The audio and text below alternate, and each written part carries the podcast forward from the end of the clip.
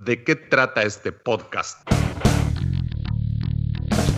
Te provee de herramientas para mejorar, ajustar actitudes, recalibrar, madurar responsablemente para que tu futuro y aquel de los que te rodean sea estupendamente, sosteniblemente, saludablemente espectacular.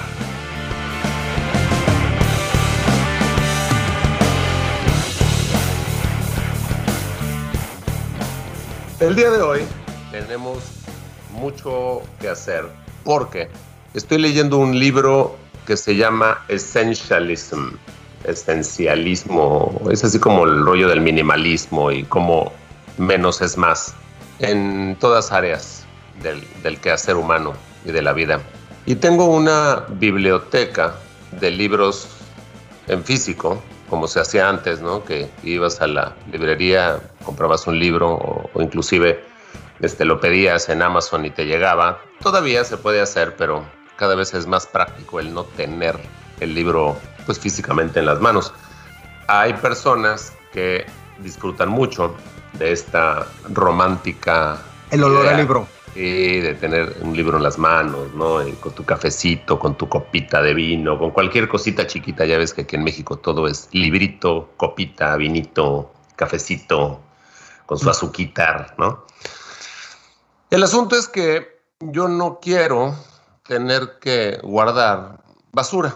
Y entonces estoy haciendo limpieza de closet y de cocina y de utensilios y de la biblioteca. Entonces, mira, les voy a mostrar aquí, ahorita rápidamente, a ver, damos la vuelta a esto. Aquí hay una pila de libros. Un entero, ajá. Son un, dos, tres, cuatro, cinco, seis, siete, ocho, nueve, diez, once, doce, trece. Y entonces, el fin de semana tomé algunos de estos libros y dije, bueno, a ver, mm, todos estos libros los he leído. Bueno, a lo mejor 10% o 15% no totalmente, porque hubieron varias cosas que me hicieron interrumpir la lectura. Y lamentablemente, y lo digo así este, de modo sarcástico y lo digo de modo realista y honesto, lamentablemente cuando vas teniendo más información, información bien fundamentada, y está uno educado en, en el tema que sea, llegas a la conclusión de que pues, hay cosas que estás leyendo que no son verdad, no son ciertas, no tienen fundamento, y al parecer es una mera es una mera opinión del individuo. Entonces, por ahí hay una frase de Platón donde dice que la opinión es la forma más baja del conocimiento, mm. porque no necesita ningún tipo de fundamento, ni de estudio previo, ni de bibliografía, ni nada. Es lo que uno en ese momento. Un, un maestro mío decía, opinions are like assholes. Everybody's got one and most of them stink. sí, y en contraste a una opinión que cualquiera puede tener, está el, conocimiento sólido de un tema, el conocimiento que sí es una buena o un buen modelo de la realidad, razón por la cual pues tantos em, avances este, tecnológicos nos hacen la vida más fácil, pues porque el modelo que tienen sí es correcto en cuanto a la realidad. Entonces, mm, quiero ver si estos libros vale la pena seguirlos teniendo, si los voy a meter en una caja y los voy a tirar a la basura. Y quiero empezar con, como dicen los gringos, con the low hanging fruit. ¿Y por qué lo digo así? Fíjate.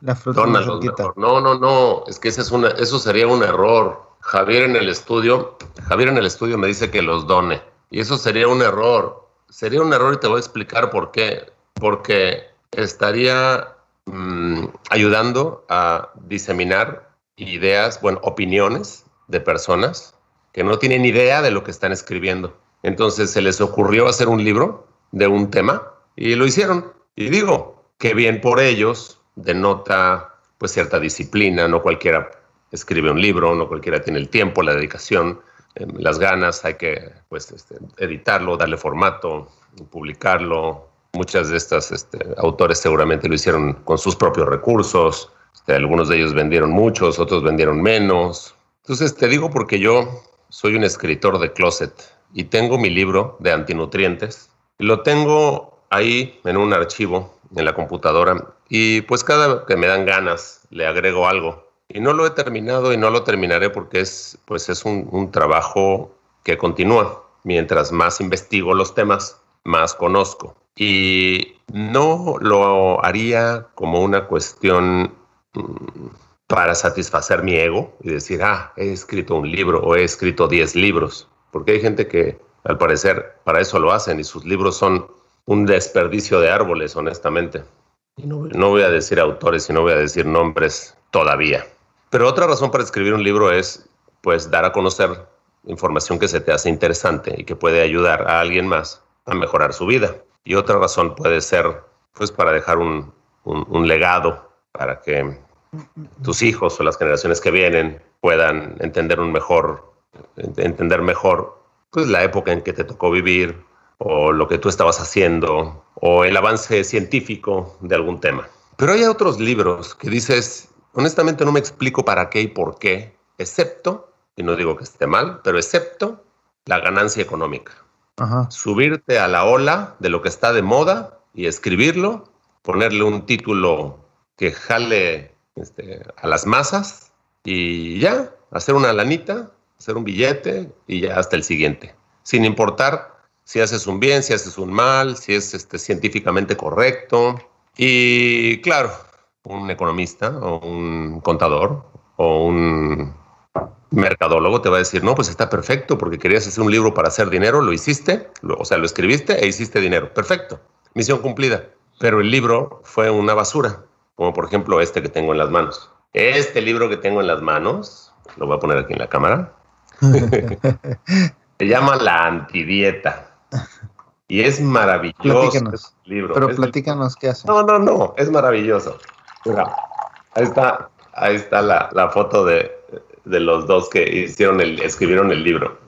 Mm. Resulta que este libro, este libro está escrito por unos esposos llamados Harvey y Marilyn Diamond, o sea, y dice que Harvey Diamond en ese entonces era director de nutrición del International Health Systems en Santa Mónica, California. Y había hecho seminarios, talleres, publicaciones y ha enseñado nutrición en el Instituto de Estudios Holistas de Santa Bárbara, California, pionero en el campo de la salud. Este este libro está escrito, y ahorita te voy a empezar a decir por qué es atroz, está escrito en 1985, es la, el copyright.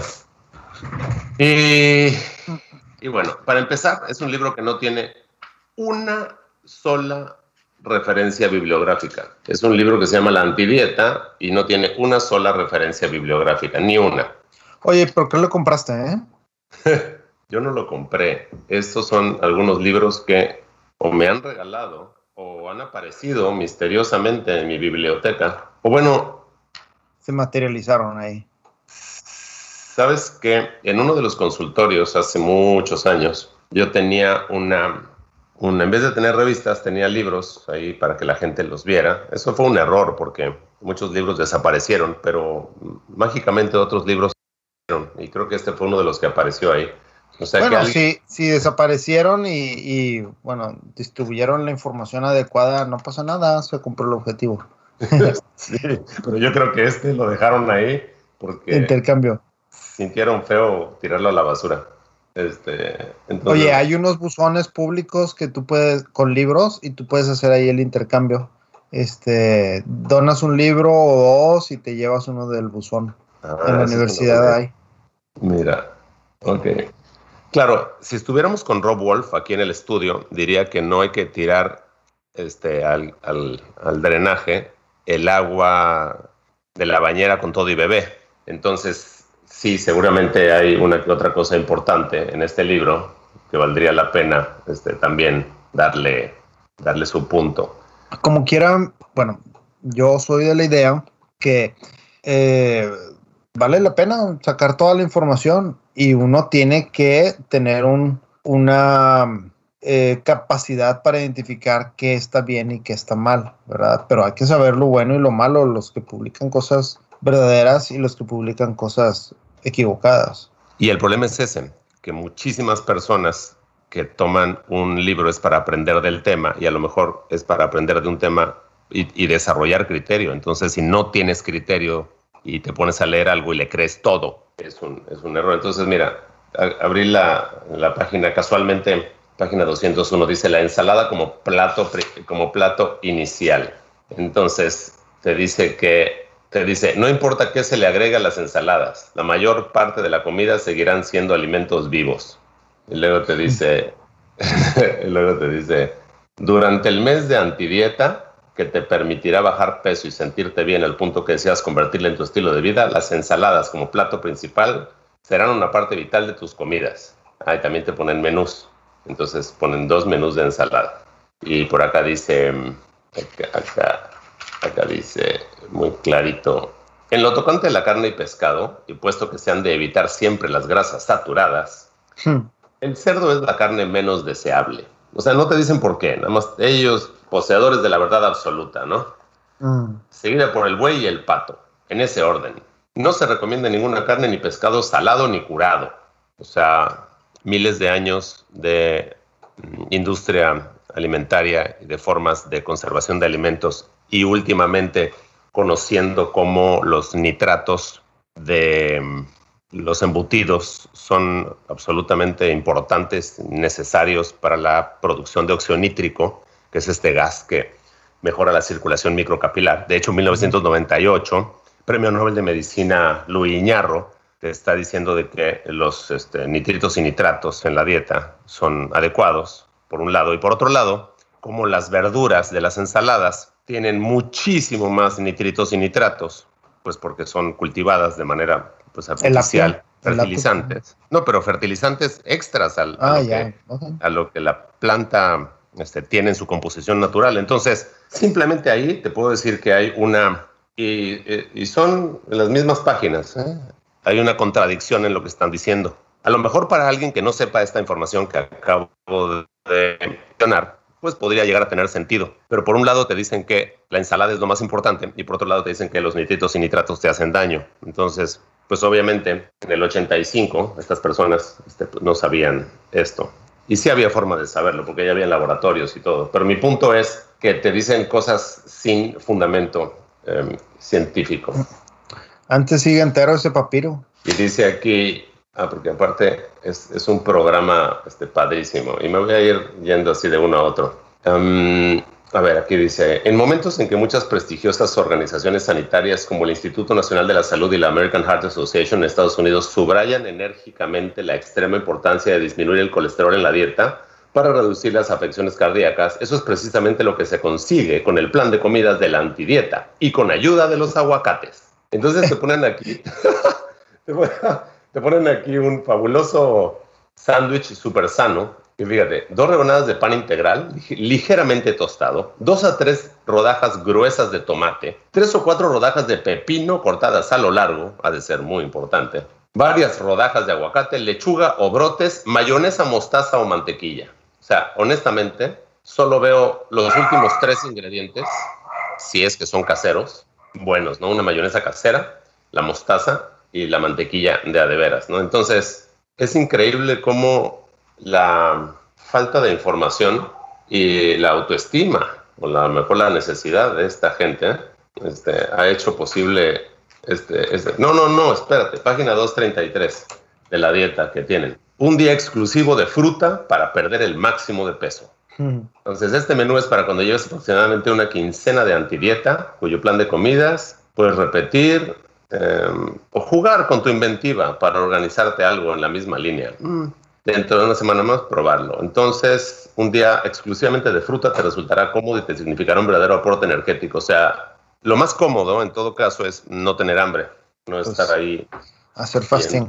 Fruta. Y cuando comes fruta, cuando comes azúcar, lo que más te da es este hambre porque no te satisface nada. Y luego un verdadero aporte energético. Bueno, pues un pedazo de madera lo quemas y también, hombre, la gasolina la cantidad de octanos que tiene es un aporte energético importante, ¿no? Pero aparte lo que llama la atención es el no entender nada. Dice que es el día para perder peso. O sea, significa que la persona que lo está leyendo o que lo va a hacer tiene exceso de peso eh, en grasa. Y entonces lo que te dicen es que el jugo te va a dar energía, pero pues para bajar la grasa corporal tienes que utilizar tu propia energía, no estar tomando algo que te dé energía. Entonces, tengo un problema severo con este tipo de libros, pues porque no, no ni la lógica de un solo párrafo tiene sentido. Luego, eh, dice aquí, que, que, no es una dieta, que es un programa al cual haya que adherirse, no es un programa al cual haya que adherirse al pie de la letra. Lo que os ofrecemos es simplemente una manera de respetar las limitaciones biológicas del cuerpo y sus ciclos. ¡Wow! antes de conocer los genes, antes, porque en el 85 todavía no se había hecho el mapeo genómico humano. Este, por ahí estaría interesante si alguien en el estudio nos ayuda a buscar en qué año se hizo. Me, pareció, me parece que fue con el presidente Bill Clinton que, que se hizo el, el primer mapeo. Entonces, ¿cómo se atreven a expresar así, así ligeramente, como si yo cuento un, cuento, un cómic, este, de que este programa es para respetar las limitaciones biológicas del cuerpo y sus ciclos. No, pues se sabía muy poco. Ay, Dios mío. Y luego dice, uh, bueno, este, la cosa es que este libro dice, bueno, y en, en, la portada te dice, es para vender, ¿no? Unos principios claros y sensatos sobre cómo debemos alimentarnos lo importante no es lo que se come, sino cómo y cuándo se come. Lo único que puedo decir de este libro, pues, hablando de una manera profesional, es hazme el chingado favor, ¿no? Es a la basura ese libro. Es más, tengo mi bote por acá. voy a agarrar una caja y voy a empezarlos a poner y hoy mismo los voy a tirar a la basura. O a lo mejor los voy a quemar yo mismo. Claro, yo y no los puedes no los puedes usar como para patas de una mesa. Yo he visto que hacen como torres y luego encima ponen un vidrio, o sea, darles un uso físico. Sí, podría, pero se los pone, ¿sabes qué? He visto otros que hacen, ¿conoces el squatty potty? Ah, sí. Esa cosa que te levanta los pies cuando estás en el, en el sanitario para, para tener una mejor postura a la hora que vas a excretar. Bueno, he visto gente que usa libros también para levantar las, las piernas. Lo puedes usar. Pues sí, pero la idea es sacar la basura del hogar, no reutilizar la basura. Bueno, yo estoy pensando en reciclado. y, el problema de la quema de libros es que pues me, me lleva a esos este, momentos en la historia Ah, mira, aquí tenemos una información, pero déjame nada más terminar esta idea. Esos momentos en la historia donde se han quemado libros pues para que la población no tenga la información. Aquí no se trata de eso, aquí se trata de un, de un favor a la humanidad en quitar algo que confundiría enormemente a una persona que no conozca del tema. Entonces, no todo lo que está impreso mm, tiene el valor que uno podría considerar que tiene. Hay que tener, como tú bien dijiste, la, el criterio necesario. Ahora sí, al parecer en el año 2000, me pareció que ahí, Javier, en el estudio, 2001, se hizo el, primer mapeo del genoma humano. Claro, se esperaba que diera las respuestas a todo, no lo hizo, salió carísimo, ahora ya se hace de una manera mucho más económica, la tecnología avanza, pero esta gente estaba hablando de cosas que no se sabían. Sí, tardaron mucho en, mapearlo. Eh, era muchísima información que tenían que procesar. Entonces, fíjate. Y solo entendieron una pequeña parte. tengo aquí otro libro. Este se llama 101 trucos para